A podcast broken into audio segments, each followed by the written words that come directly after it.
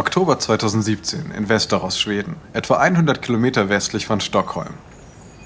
Ein dänischer Reporter, der für eine TV-Sendung namens Operation X arbeitet, nähert sich einer großen Verbrennungsanlage. Das blau-weiße Bauwerk thront imposant über der Landschaft. Aus den Schornsteinen steigt Rauch auf. Der Reporter, der einen Kameramann im Schlepptau hat, ist nervös und aufgeregt zugleich. Er arbeitet seit Monaten an einer Dokumentation über Fast Fashion und Verschwendung. Und diese Anlage könnte den entscheidenden Beweis liefern. Jens Nehren, der Besitzer der Fabrik, erspäht die beiden und winkt sie zu sich heran. Der Reporter winkt zurück und beschleunigt das Tempo.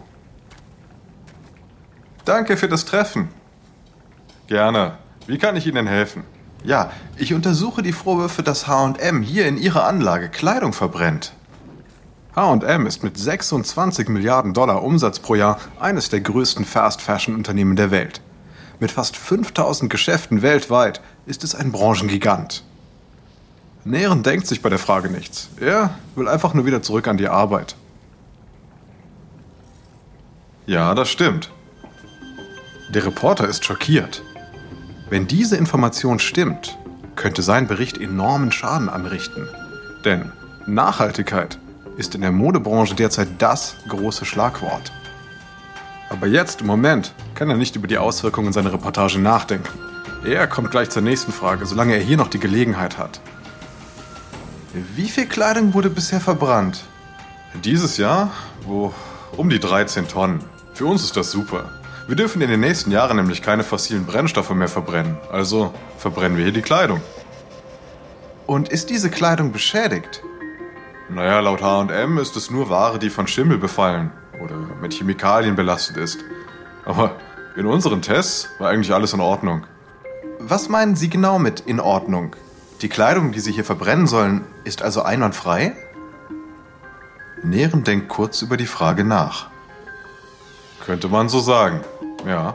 Und seit wann geht das hier schon so? Seit 2013. Der Reporter schwankt. Denn diese exklusive Information wird seine Karriere beflügeln. Und sie könnte den Spitzenreiter vom Thron stoßen. Denn er hat hier eine offizielle Aussage, dass HM so viel unverkauften Lagerbestand hat, dass es seine eigene Ware verbrennt.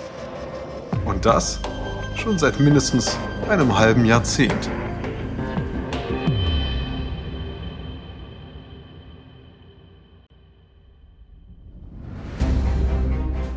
Ich bin Alexander Langer für Wandery und das ist Kampf der Unternehmen.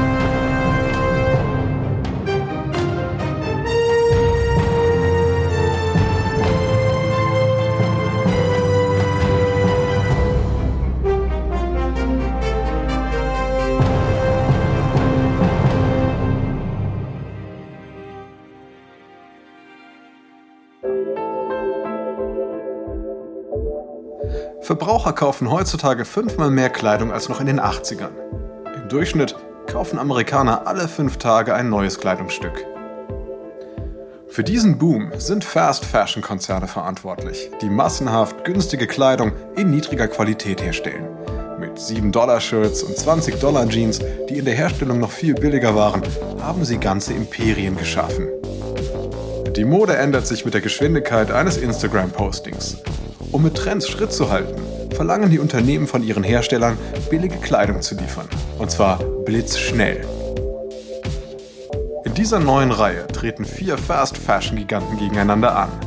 Zara, HM, Topshop und Forever 21. Dieses Jahr soll die Branche weltweit auf mehr als 30 Milliarden Dollar wachsen. Aber dieses immense Geschäft löst auch immer mehr Bedenken aus. Und das nicht nur wegen der vielen Billig-Nachahmer. Denn weltweit bekommen Menschen Gewissensbisse und denken mittlerweile gut darüber nach, bevor sie sich ein T-Shirt für 7 Dollar bestellen, wissend, dass das langfristig auf einer Mülldeponie landen wird.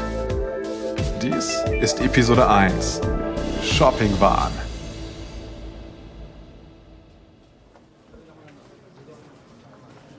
London 1987. Die 25-jährige Jane Shepardson betritt das Büro ihres Chefs in der Zentrale des britischen Einzelhändlers Topshop. Die in England erfolgreiche und aufstrebende Marke nahm 1964 ihre Anfänge im Untergeschoss eines Kaufhauses. Jetzt, fast 25 Jahre später, hat das Unternehmen Dutzende Filialen in ganz Großbritannien und erwirtschaftet jedes Jahr Millionen Pfund Umsatz.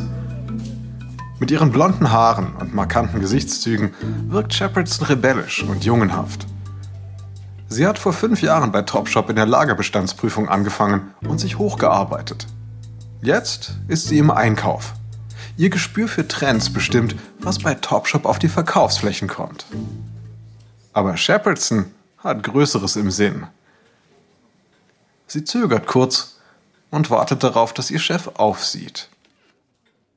Ähm, ich habe die Bestellung für die Jersey-Abteilung aufgegeben. Shepardsons Chef wirkt desinteressiert. Was ist es denn geworden? Shepardson wappnet sich. Äh, sie weiß, dass sie mit ihrer Antwort anecken wird. Tanktops. Jetzt hat sie die Aufmerksamkeit ihres Chefs. Tanktops. Ha, niemand mit Geschmack trägt Tanktops. Sind sie übergeschnappt? Naja, ich vertraue einfach meinem Instinkt. Oh, und Sie halten Ihren Instinkt wohl für außergewöhnlich, ja? Nein, nein, tue ich nicht. Ich bin sehr gewöhnlich, wie Millionen anderer Frauen. Und wenn ich Tanktops kaufen würde, werden die das auch. Oh, Sie sind ja sehr überzeugt, dass Millionen von Frauen dasselbe mögen wie Sie. Würden Sie Ihren Job dafür aufs Spiel setzen? Ja, ja, das würde ich. Sie werden sich verkaufen und bald wird jede Frau in England ein Topshop Tanktop tragen. Äh, na gut. Da die Bestellung eh schon raus ist, ist es wohl ohnehin zu spät. Wir werden ja sehen, ob der große Einsatz sich für sie gelohnt hat. Shepardson nickt einmal und geht. Jetzt kann sie nur noch warten. Ihr Instinkt erweist sich als Gold richtig. Eine halbe Million Tanktops verkaufen sich in einer einzigen Woche. Seit sie angefangen hat, als Teenagerin in ihrem Zimmer in Yorkshire ihre eigenen Klamotten zu machen, hat sie von so einem Durchbruch geträumt. Und die Chefetage von Topshop wird auf sie aufmerksam. Innerhalb von nur zwei Jahren wird sie zur Chefeinkäuferin befördert. Endlich entscheidet sie, was und wie viel eingekauft wird. Doch damit steigt der Druck noch mehr, die richtigen Entscheidungen zu treffen. Denn die Branche ist in einem massiven Wandel. Neue Billighändler wie Madeline und New Look in Großbritannien und Old Navy in den USA zwingen die etablierten Marken, ihre Preise zu senken, um überhaupt noch konkurrenzfähig zu bleiben. Topshop hat vielleicht nicht die niedrigsten Preise, aber die Marke macht sich mit trendigen, aufstrebenden jungen Designern einen Namen. Und 1994 erreicht das Unternehmen einen wichtigen Meilenstein. Die Eröffnung eines neuen Flagship Stores.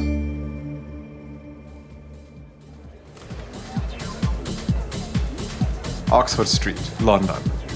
Zwei Teenagerinnen in Babydoll-Kleidern, Kniestrümpfen und Mary Jane-Schuhen betreten die dreistöckige, über 8000 Quadratmeter große neue Topshop-Filiale, die so gigantisch ist, dass sie als Big Topshop bekannt wird. Die Mädchen staunen. Musik dröhnt von einem DJ-Pult im dritten Stock. Sie betrachten die Fläche mit großen Augen. Knallbunte, trendige Kleidung füllt die Regale. Das ist nicht einfach nur ein Geschäft. Es ist ein Erlebnis. Ein bahnbrechender Schritt für die Modewelt. Es ist wie in der Disco. ja, das ist der Wahnsinn. Warte mal, ist das ein Nagelstudio? Und Essensstände? Es ist wirklich unglaublich. Aufgeregte Teenager stürmen mit Klamotten beladen in die Umkleidekabine. Ihre Errungenschaften sind ein Mix aus Designermarken, Vintage-Stücken und Basics, darunter auch Tanktops.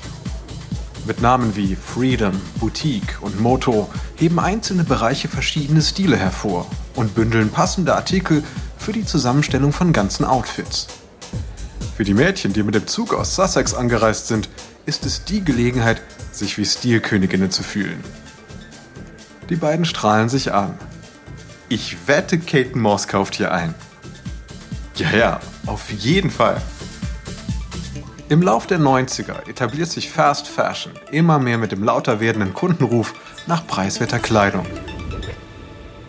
Doch die Topshop-Einkäuferin Jane Shepardson vertritt die Meinung, dass man bei günstiger Kleidung nicht auf Stil verzichten muss. 1999. Shepardson ist mittlerweile 37. Sie sitzt in ihrem Büro, bereit, ein paar wichtige Entscheidungen zu treffen. In den letzten zehn Jahren hat sie zahlreiche Laufstegtrends Mainstream-tauglich gemacht und sie hat ihr gutes Gespür für Verkaufsschlager unter Beweis gestellt.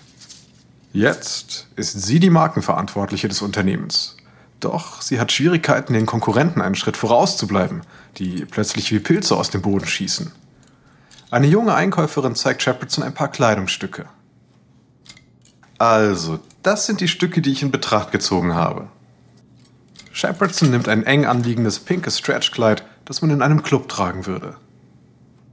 Das hier, das ist einfach nur grässlich. Ja, aber es verkauft sich wohl gut.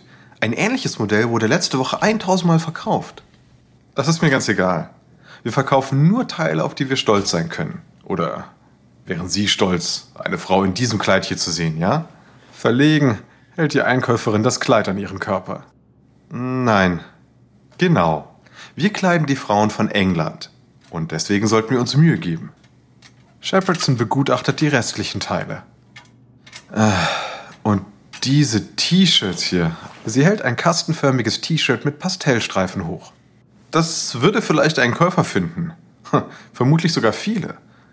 Aber wir verkaufen es nicht, weil es einfach scheußlich ist. Ach, ich hasse es. Tut mir leid, tut mir leid. Ich sollte halt ein paar T-Shirts heraussuchen und ich, also, ich gebe Ihnen mal einen Rat, okay? Wir verkaufen Kleidung, die Sie, ich und unsere Freunde tragen würden. Verkaufen Sie Sachen, von denen Sie selber begeistert sind, bei denen Sie sagen, oh mein Gott, ist das umwerfend. Und vielleicht verdienen Sie mit diesem Teil dann kein Geld, aber wenn eine Kundin es liebt, kommt sie nächsten Monat wieder. Shepardson zieht eine Jacke im Militärstil von der Stange und begutachtet sie. Also die hier, die ist schön. Mehr davon. Sie haben ein gutes Gespür. Sie müssen nur darauf vertrauen. Unter Shepardsons Leitung ist Topshop im Begriff, neue Höhen zu erreichen. Aber es ist nicht das einzige Unternehmen, das in der Fast-Fashion-Welt hohe Wellen schlägt. HM hat in den letzten zwei Jahrzehnten in Europa stetig expandiert. Jetzt kommt die schwedische Modemarke auf 700 Geschäfte weltweit. HM bekommt auch prominente Unterstützung. Denn Supermodels wie Al McPherson, Cindy Crawford und Naomi Campbell sind die Gesichter hochkarätiger Werbekampagnen. Und HM sorgt ebenfalls für ein Einkaufserlebnis. Und zwar in einer Stadt, die sich nicht darum schert, was britische Frauen tragen. 31. März 2000. Eine Menschenmenge wartet auf der Fifth Avenue in Manhattan hinter einer Absperrung aus Samtkordeln. Erwartungsvolle Augen blicken auf die neue, rund 3500 Quadratmeter große dreistöckige H&M-Filiale. Die jungen Schnäppchenjäger haben von den günstigen Preisen und den modischen Styles der Marke gehört. Und eine kurzfristige Werbekampagne mit der Schauspielerin Chloe Sevigny hat sie aus allen fünf Stadtteilen der Metropole angelockt. Endlich gehen die Türen auf und die Kunden stürzen sich auf die Waren. Zwei junge Frauen schnappen sich sofort ein paar Teile. Oh mein Gott, liebe dieses Tanktop. Sie hält ein Top mit Tigermuster hoch. Und wie viel kostet es? Ach, nur 17 Dollar. Sonst kann ich mir beim Shoppen nur ein neues Teil leisten. Aber bei dem Preis kann ich mir heute 10 Sachen kaufen. Sie greifen sich noch mehr Sachen. Etwa einen karierten Rock, einen kamelfarbenen Ledermantel, eine Hose mit Kordelzug. Die Kleidung ist ein Mix aus Laufsteg-Looks und lässiger Streetwear. Auf den ersten Blick könnten viele der Kleidungsstücke in die schicke Luxuswelt der Upper West Side passen. Jedenfalls, solange man das Etikett nicht ganz so genau betrachtet. Eine der Frauen zeigt auf das Schaufenster. Oh, schau mal, ich muss diesen Paisley-Rock haben. Die Schaufensterpuppe hat meine Größe. Ach, schau nur, die Schlangen für die Umkleiden sind schon so lang. Unbeeindruckt fängt die Kundin an, die Sachen direkt im Gang anzuprobieren und betrachtet sich in einem Ganzkörperspiegel. Die HM-Leitung wurde bereits gewarnt, dass New Yorker sich für gar nichts anstellen und schon gar nicht für 9 Dollar Tanktops. Doch in den ersten 13 Minuten nach der Öffnung betreten 2000 Kunden den Laden und verlassen ihn voll beladen mit Kleidung. Die Konkurrenz ist besorgt. Geschäfte wie Learner New York, The Limited Express und sogar Bloomingdale's werden auf die schockierend niedrigen Preise bei HM aufmerksam. Und sie werden kaum mithalten können, wenn die Marke auch in die Shopping Malls kommt, was immer noch das Mekka für preiswerte Kleidung in Amerika ist. Als direkte Reaktion darauf macht Bloomingdale's eine Werbekampagne, die guten Stil zu guten Preisen verspricht. Ein ziemliches Novum für das Luxuskaufhaus, das sich nie wirklich um gute Preise bemüht hat. Und HM steht tatsächlich schon vor den Toren der Einkaufszentren.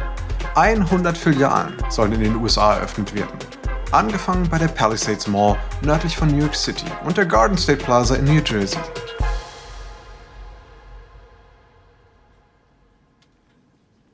...2002 in der Topshop-Zentrale in London. Im Büro von Markendirektorin Jane Shepardson. Shepardson hat gerade den Hörer aufgelegt. Ihr Kopf schwirrt. Sie hat erfahren, dass der britische Geschäftsmann Philip Green die Muttergesellschaft von Topshop, die Arcadia Group, für 1,3 Milliarden Dollar gekauft hat. Sie sieht ihren Kollegen an. Philip Green. Ich kann es nicht fassen. Naja, aber das Geld hatte. Er hat gerade 7 Millionen Pfund für eine Party zu seinem 50. ausgegeben. Auf Zypern. Weißt du, wer da aufgetreten ist? Äh, War es nicht Rod Stewart? Ja, genau. Und Tom Jones. Ach, er hat einen furchtbaren Ruf. Philip Green schreit seine Angestellten an und hat mal gedroht, jemanden aus dem Fenster zu werfen. Und hast du ihn mal gesehen? Er hat kein bisschen Stil. Ja, ja, du kannst es leider nicht ändern. Der Eigentümerwechsel bedeutet nichts Gutes für Shepardsons langjährige Herrschaft. Sie und Green verstehen sich nicht. Und wenn sie ihre Differenzen nicht beilegen können, ist das ganze Imperium, das sie über die Jahre aufgebaut hat, in Gefahr.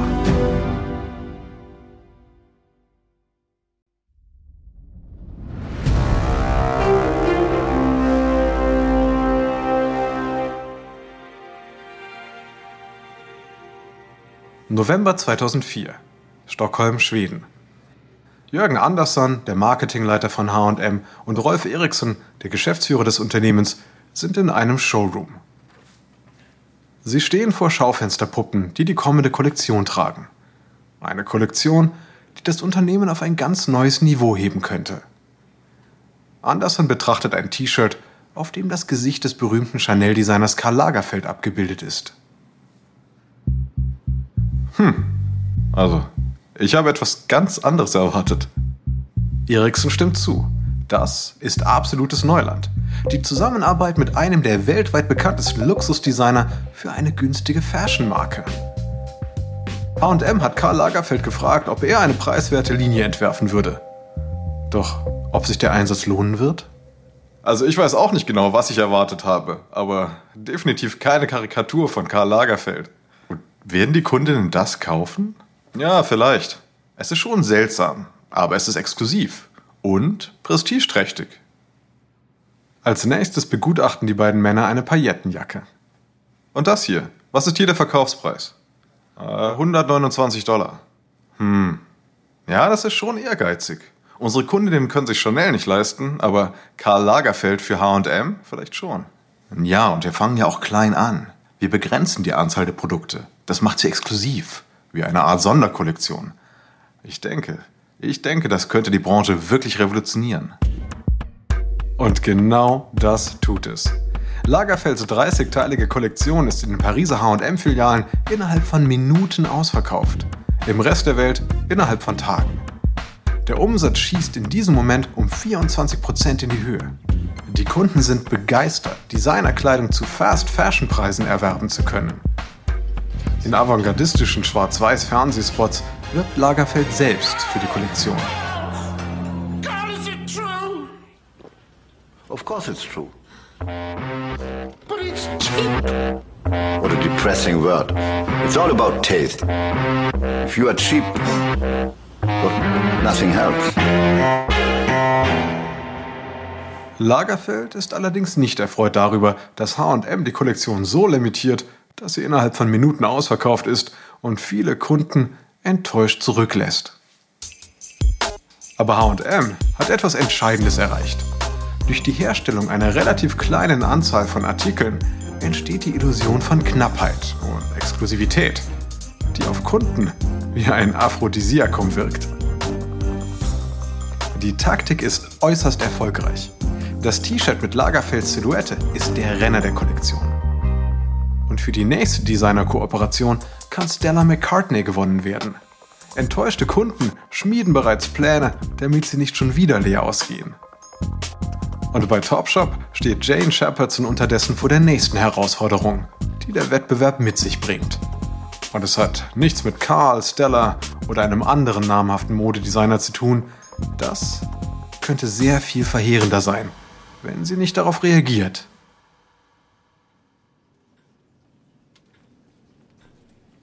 Es ist 2004 und Shepardson sitzt im Büro von Philip Green. Der streng aussehende Mann mit schütterem grauen Haar ähnelt einer Figur aus The Sopranos. Sein schlichter, unauffälliger Anzug lässt nicht vermuten, dass ihm eine der größten Modemarken der Welt gehört. Shepardson beugt sich vor, um ihren Chef über ihre neuesten Erfolge zu informieren. Alles, alles ändert sich. Und das liegt am Internet. Früher konnten die Leute nicht wissen, welche Styles auf den Laufstegen präsentiert wurden. Jetzt, jetzt kann sie jeder mit einem Mausklick sehen, wenn man nur weiß wo. Green runzelt die Stirn. Er will keine Theorien über die Branche aufstellen. Ihm geht es um seinen Gewinn. Und was heißt das für unsere Verkäufe? Dass wir schnell sein müssen. Noch schneller, als wir es schon sind. Im Moment dauert es sechs Monate, bis ein Laufstegtrend in unsere Läden kommt. Aber wenn wir uns so viel Zeit lassen, sind diese Teile schon bald nicht mehr in Mode. Gut. Und was schlagen Sie vor? Also wenn wir es richtig machen und richtig angehen, könnten wir Laufstegtrends schon in acht Wochen zu unseren Kunden bringen. Hm, interessante Idee. Mal sehen, ob das funktioniert. Ja, ich habe allerdings ein paar Bedenken. Sie hält inne und wählt ihre Worte mit Bedacht. Sie hat eine schwierige Beziehung zu Green und muss jetzt strategisch vorgehen. Wir kaufen viel in Asien, allerdings wird dadurch unsere Lieferkette sehr viel länger. Asien ist der billigste Markt für Kleidung, das wissen Sie. Richtig, richtig. Ich denke nur, dass es strategisch klug wäre, Lieferantenbeziehungen in unserer Nähe aufzubauen. Denn so könnten wir neue Kleidung noch schneller in die Läden bringen. Dann natürlich das Internet. HM ist schon dabei, seinen Online-Shop auszubauen. Ich glaube wirklich, dass dies die Zukunft ist. Nein, nein, nein. Nein, nein, nein. Der Fokus muss weiter auf unseren Läden bleiben. Die sind Kult. Das erste Mal im Big Top Shop ist wie ein Übergangsritus. Also, warum konzentrieren Sie sich nicht darauf, für mich Geld zu verdienen? Shepardson steht auf, um zu gehen. Aber vor der Tür hält sie noch einmal inne. Ich mache ungern Kompromisse. Und ich mag es gar nicht, wenn man mir Vorschriften macht. Ich brauche Freiraum für meine Arbeit. Ich werde meine Kreativität nicht drosseln lassen. Sie lässt die Worte wirken und schließt die Tür hinter sich. Es liegt an Shepardsons messbarem Erfolg, dass sie sich traut, ihrem Chef gegenüber so direkt zu sein. 1999, kurz bevor sie die Markenleitung übernahm, machte Topshop 9 Millionen Pfund Umsatz. 2005 waren es 110 Millionen. Obwohl sie sich bei großen Themen wie Online-Shopping und Fabrikstandorten vor Green verantworten muss, hat sie genug Einfluss, um ein paar Weichen zu stellen. Erst sichert sie der Marke den Platz als Hauptsponsor bei der London Fashion Week. Dann bringt sie Topshop to go auf den Markt, einen Service, bei dem Kunden eine Auswahl an Artikeln nach Hause geliefert bekommen. Sie veranstaltet sogar Partys in den Geschäften für die jugendlichen Fans der Marke. Shepardson ist auf einem Höhenflug. Doch ihr Erfolg bei Topshop erweist sich als ebenso vergänglich wie die Modetrends die sie an die Massen verkauft.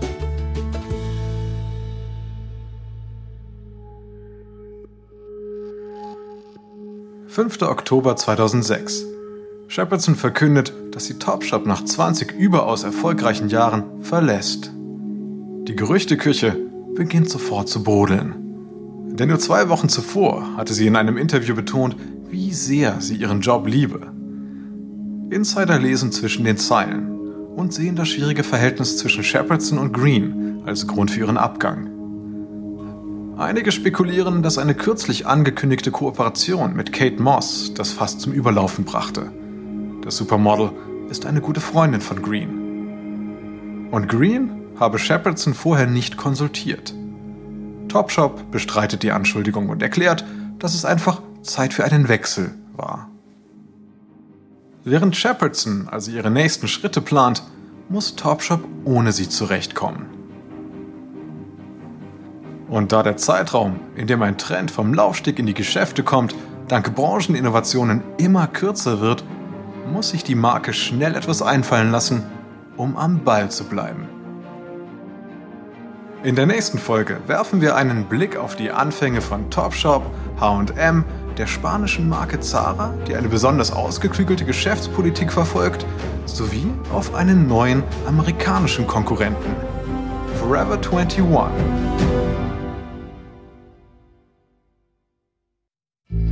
Dies ist Episode 1 von Kampf der Modemarken aus Kampf der Unternehmen von Wandery. Kurzer Hinweis zu den Dialogen, die Sie soeben gehört haben.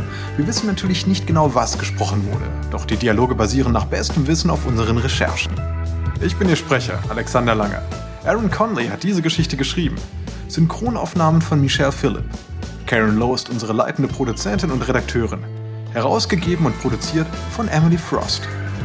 Das Original-Sounddesign stammt von Kylie Randell. Unser Produzent ist Dave Schilling. Unsere ausführenden Produzenten sind Jenny Laurie Backman und Marshall Liu. Erstellt von Ernan Lopez für Wandery.